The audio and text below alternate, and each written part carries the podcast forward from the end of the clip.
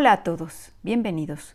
Soy Claudia Tamariz y los invito a que, como Pandora, despierten su curiosidad y abran la caja de la historia detrás de la caballería.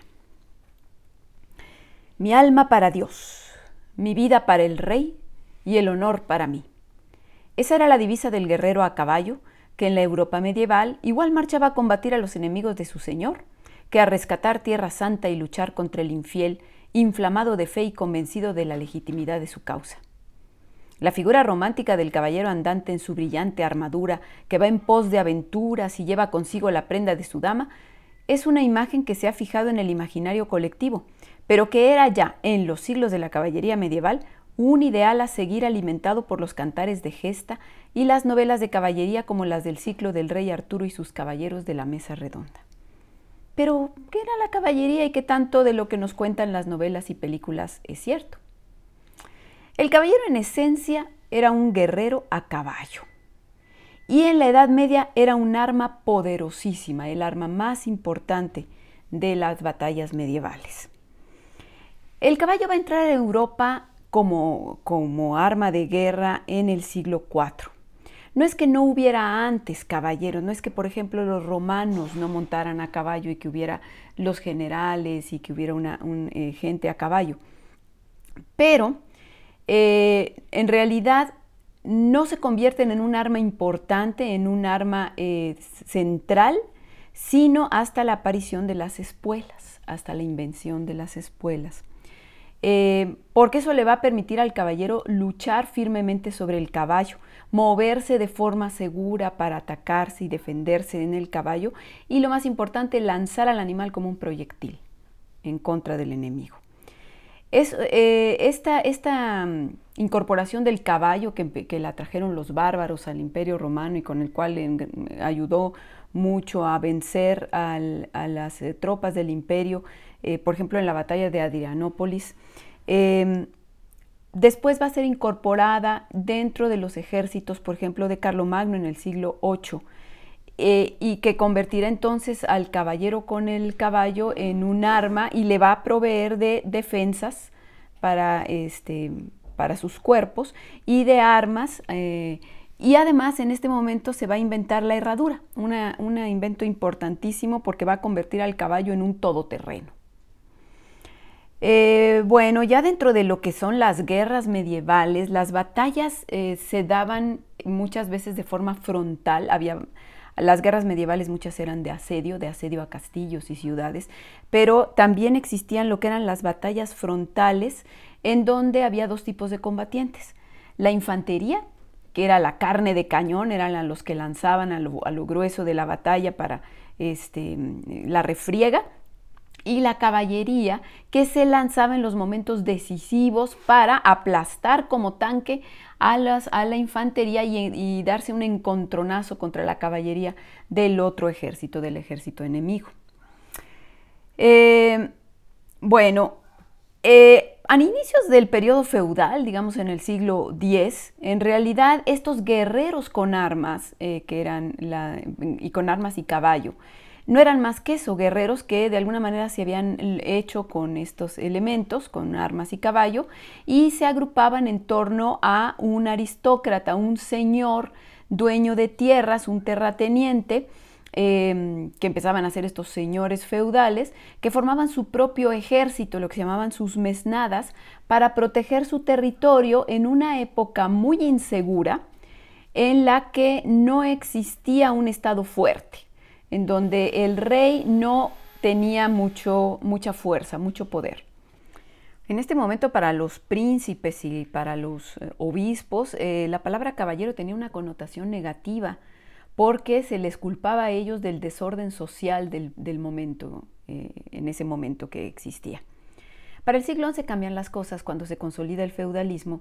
Los caballeros van a ganar mayor prestigio social porque van a ser quienes auxilien al Señor a mantener la paz y el gobierno en sus tierras y van a obtener privilegios por ello, por ejemplo, la exención de impuestos. En este momento, la sociedad eh, medieval se va a dividir en tres estamentos fundamentales y los llamaban de la siguiente manera, los que batallan, los, batalladores eran los, los guerreros, que era la, aristocracia, la nobleza y, y, los caballeros en, ello, en ese grupo, los que oran, que era pues el clero, y los que trabajan, que van a ser los siervos, que de hecho y para efectos prácticos, pues estos últimos, los, los trabajadores, mantendrán a los dos primeros, que serán las dos clases privilegiadas. Eh, pronto los caballeros em, van a, aliarse, van, a, van a, de alguna manera a identificarse con la nobleza. O sea, ya no, no serán ya los, los guerreros em, que simplemente andan buscando un señor para poder batallar junto a él y que son dueños de un caballo. En los siglos XII y XIII, la caballería se identifica con la nobleza. Ahora ya solo un noble puede ser caballero. Eh, la caballería se va a hacer hereditaria, se van a buscar antepasados gloriosos, se va a ligar a un linaje. Eh, y bueno, esto en gran parte a lo mejor se atribuye no solo a los ideales caballerescos, sino a que el equipo era muy costoso. Para equipar a un caballero, pues utilizaba una, armadura que en principio había sido, era una cota de malla, un traje de, malla, de, malla de, hierro, eh, con algunas placas después y posteriormente el, em, vamos, la armadura completa de placas, que era pues algo carísimo. Igual el caballo iba, iba totalmente armado, iba eh, eh, protegido por placas. Y bueno, a ello hay que aunar que no nada más tenían un caballo, tenían cuatro caballos. Estaba el caballo de combate, eh, que era el más importante, pero también tenía un caballo para el viaje, tenía un, este, no eran tres caballos, y el caballo para, esto, para conducir los equipos y demás. Y llegaban a tener, eso sí, hasta cuatro sirvientes. Eh, y entre esos sirvientes estaba desde el que cuidaba las armas y las mantenía limpias, el que, cuidaba a los, a los, prisioneros y el que lo levantaba, por ejemplo, si se, si se llegaba a caer el caballero. ¿no? Entonces, el equipo era muy costoso y, por supuesto, una persona eh, que carecía de, de patrimonio, pues difícilmente lo podía financiar. Ahora, el aprendizaje del caballero era largo. Empezaba en la infancia, en que el, chamaquito era, eh, empezaba a ser entrenado por los mozos de cuadra, por los ayudantes de, su padre, eh, hasta que cumplía los 12 años. Entonces a los 12 años se le enviaba al castillo del noble feudal del que dependía su padre. Y allí pues se le empezaba a entrenar. Cuando tenía la edad adecuada, entonces pasaba a ser escudero. Y el escudero, esto, el escudero ya batallaba, ya combatía con el caballero y, y, le auxiliaba, pero también combatía. Y eso le daba oportunidad en los tiempos de guerra de ascender al siguiente nivel, es decir, de ascender a ser caballero. Para ser caballero eh, se requería un ritual, o sea, la investidura del caballero era todo un ritual y así se llamaba investidura que en tiempos de guerra era pues muy breve y lo podía hacer cualquier caballero, de preferencia uno de más alto rango que el que iba a ser investido, pero en tiempos de paz era verdaderamente un ritual largo, que tenía varios pasos, ¿sí? Primero que nada, el baño, que simbolizaba, digamos, el bautismo del caballero, que era todo un acontecimiento, porque en esta época no se bañaban muy seguido. Generalmente estos personajes eh, llegaban a tener tres baños, al nacer, al investirse caballeros y al morir, en sus cuerpos, ¿no? Este, después del bautismo, o sea, de este baño ritual, venía la vela de las armas. Toda la noche el caballero vestido de blanco oraba frente a sus armas. El vestido de blanco simbolizaba su pureza interna y exterior, ¿no?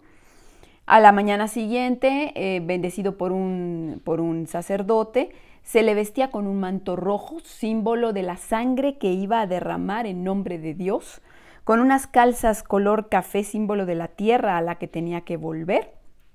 El cinturón blanco, nuevamente símbolo de la pureza, espuelas de oro que simbolizaban la celeridad con la que el caballero iba a espolear a su caballo en defensa de la fe. Eh, y una espada de dos filos, una que simbolizaba eh, la justicia y otra la lealtad. Eh, digamos que el momento más importante de este ritual era el, el, espaldarazo, el momento en el que el señor feudal, si era posible incluso el rey, nombraba al caballero golpeándolo suavemente con la espada en el hombro. Y al tiempo que pronunciaba alguna, algunas palabras como recuerda este momento en que yo y a la persona que te está nombrando caballero, una cosa por el estilo. Y al final venía el juramento de lealtad del caballero eh, y de que además iba a defender a las damas y acudir a misa todos los días. Bueno, la caballería, y esto es lo interesante, se convirtió en una institución, era toda una institución y un modo de vida con un ideario un ideario que va a incluir el valor, la lealtad, la generosidad y el honor. La, eh, la iglesia además le va a tratar de infundir valores cristianos, en gran parte porque la iglesia va a tratar de frenar este espíritu de violencia y en realidad esta violencia que existía durante el periodo medieval, eh, tratando de infundirle ciertos valores como la protección a los débiles y el luchar en nombre de Dios. Esto va a hacer que la máxima aspiración de todo caballero fuera ir a las cruzadas. Estas expediciones guerreras, en principio eh, em, organizadas por la iglesia, después por los mismos monarcas, para ir a Medio Oriente a liberar Tierra Santa, que eran las tierras donde había nacido, predicado y muerto Jesucristo. Eh, esta era la más santa y noble empresa de todo caballero cristiano y todo monarca soñaba con, llevar a sus huestes eh, y organizar y, e ir a las cruzadas. Y bueno, todo caballero era lo máximo, ir a, luchar contra los infieles, que además la iglesia fomentaba esto para que la violencia no fuera contra otros cristianos, sino se desviara en todo caso a matar infieles, ¿no? esa de alguna manera era la idea. Ahora, el ideario de la caballería no solo incluyó valores cristianos, también algunos valores laicos y hasta paganos, y basó su conducta justamente en ejemplo de héroes, que algunos de ellos eran héroes paganos o héroes cristianos, pero que eran una leyenda. Era el caso de, por ejemplo, se consideraba el primer caballero andante a Perseo, el héroe griego que había matado a la Gorgona, este monstruo Mm, con mujer con cabellos en forma de serpientes, serpientes en lugar de cabellos. Esta, el matar a la gorgona, la gorgona simbolizaba el anticristo. Y además era muy interesante porque caballero también significaba aquel que estaba bajo el influjo del eh, signo zodiacal de, la constelación de Pegaso. Y Pegaso era el caballo alado que había nacido de la sangre de la gorgona que además la monta, eh, lo monta este Perseo y montado en él va a rescatar a, este Andrómeda, que es una joven que ha sido captura, que ha sido encadenada para que la, coma un monstruo marino y él la rescata, otro importantísimo símbolo de la caballería, a rescatar a las damas, ¿no? Entonces, pues Perseo es así como el primer caballero andante, pero a él van a seguir otros, quizá cristianos, pero, pero a los que rodea una leyenda como San Jorge. San Jorge, que en principio era un, santo que se consideraba, era un, parece que era un soldado de caballería romano que, este, que murió en el martirio, eh, después se le rodea de un halo de leyenda y se habla de que mató a un dragón para rescatar a una princesa. Estos eran los grandes héroes, o de plano el rey Arturo, ¿no? de, la, de las leyendas celtas y britanas, aunque ya cristianizados estos, esto, que también tendrá una serie de aventuras con todos sus caballeros y será todo un ciclo de novelas de caballería que van a influir poderosamente eh, como ejemplos a seguir de cómo debería ser el caballero andante y el caballero en general. Ahorita vamos a hablar de los caballeros andantes porque eso son otra cosa interesante. Ahora, en el siglo XIII surge en el entorno de los señores las cortes. Eh, cuando la, vida ya se, complica un poco más y se empiezan a, eh, ordenar más, ya los castillos se vuelven más eh, más lugares de residencia y en torno a ellos se forman cortes con numerosas damas. Y se exigía entonces refinar el comportamiento frente a las damas. Y el caballero entonces va a aunar a todos sus valores el desarrollar un comportamiento eh, acorde con estos, eh, con estos sitios y va a desarrollar lo que es la cortesía. entonces va, a empezar a emplear un lenguaje adecuado, un cierto comportamiento en la mesa, un cierto trato a las mujeres y, las cualidades para cortejarlas.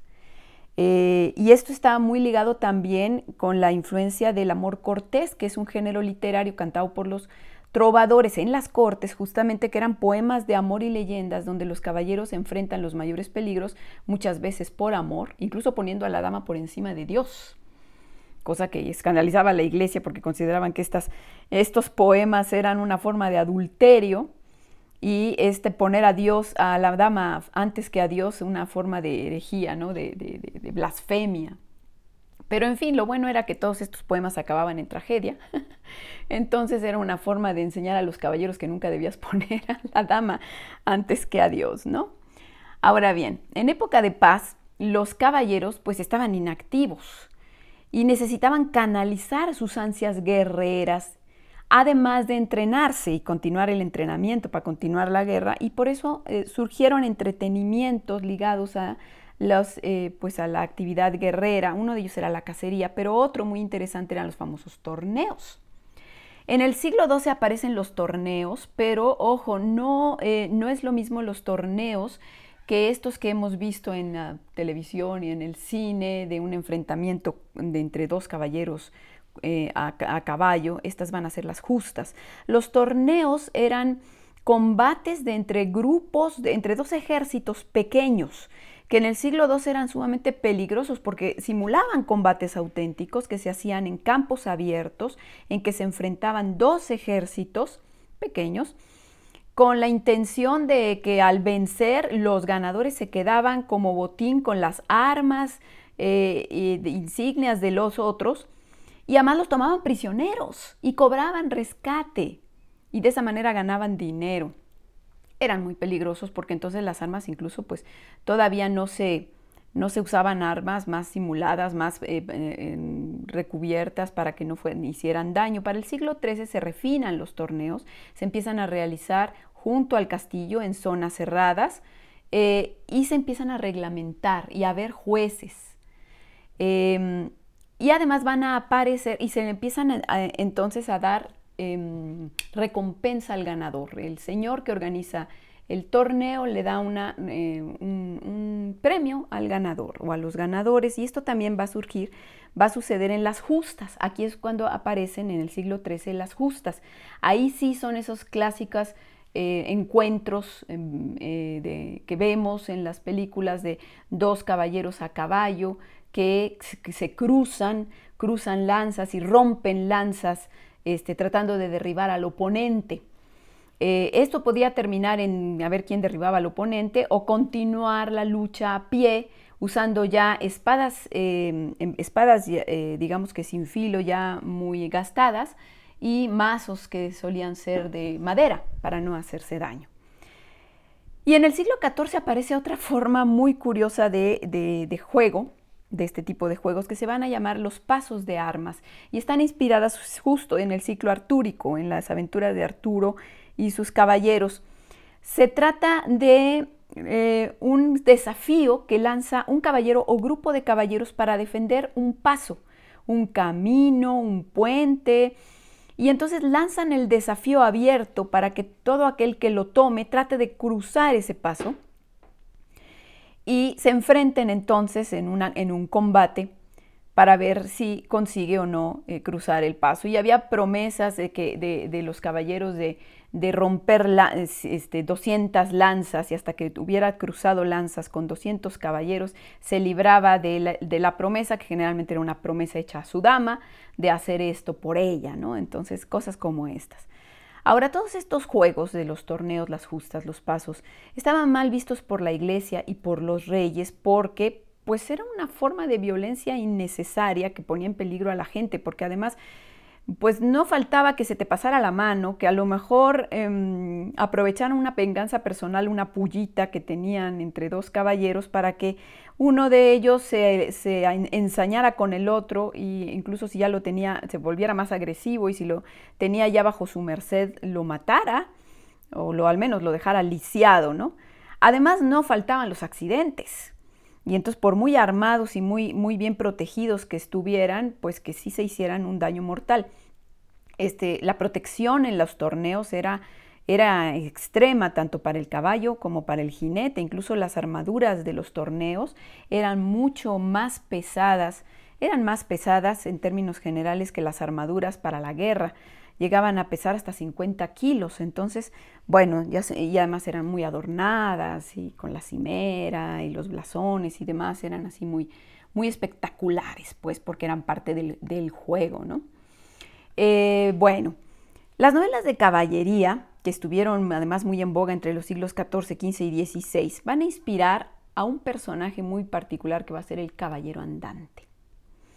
El caballero andante era un caballero errante en busca de aventuras. Generalmente era un segundón de una casa noble, porque resulta que en esta época eh, quien, eh, el hijo de, los hijos de un noble o de un señor, el que heredaba absolutamente todo, desde el título de nobleza hasta las tierras por completo y todas las riquezas, era el hijo mayor. Eh, y los hijos segundos, estaban destinados a la iglesia, pero si no querían eh, dedicarse a la vida clerical, entonces se tenían que buscar la vida, se tenían que buscar la vida y la fortuna como pudieran. Y muchos lo hacían de esta manera.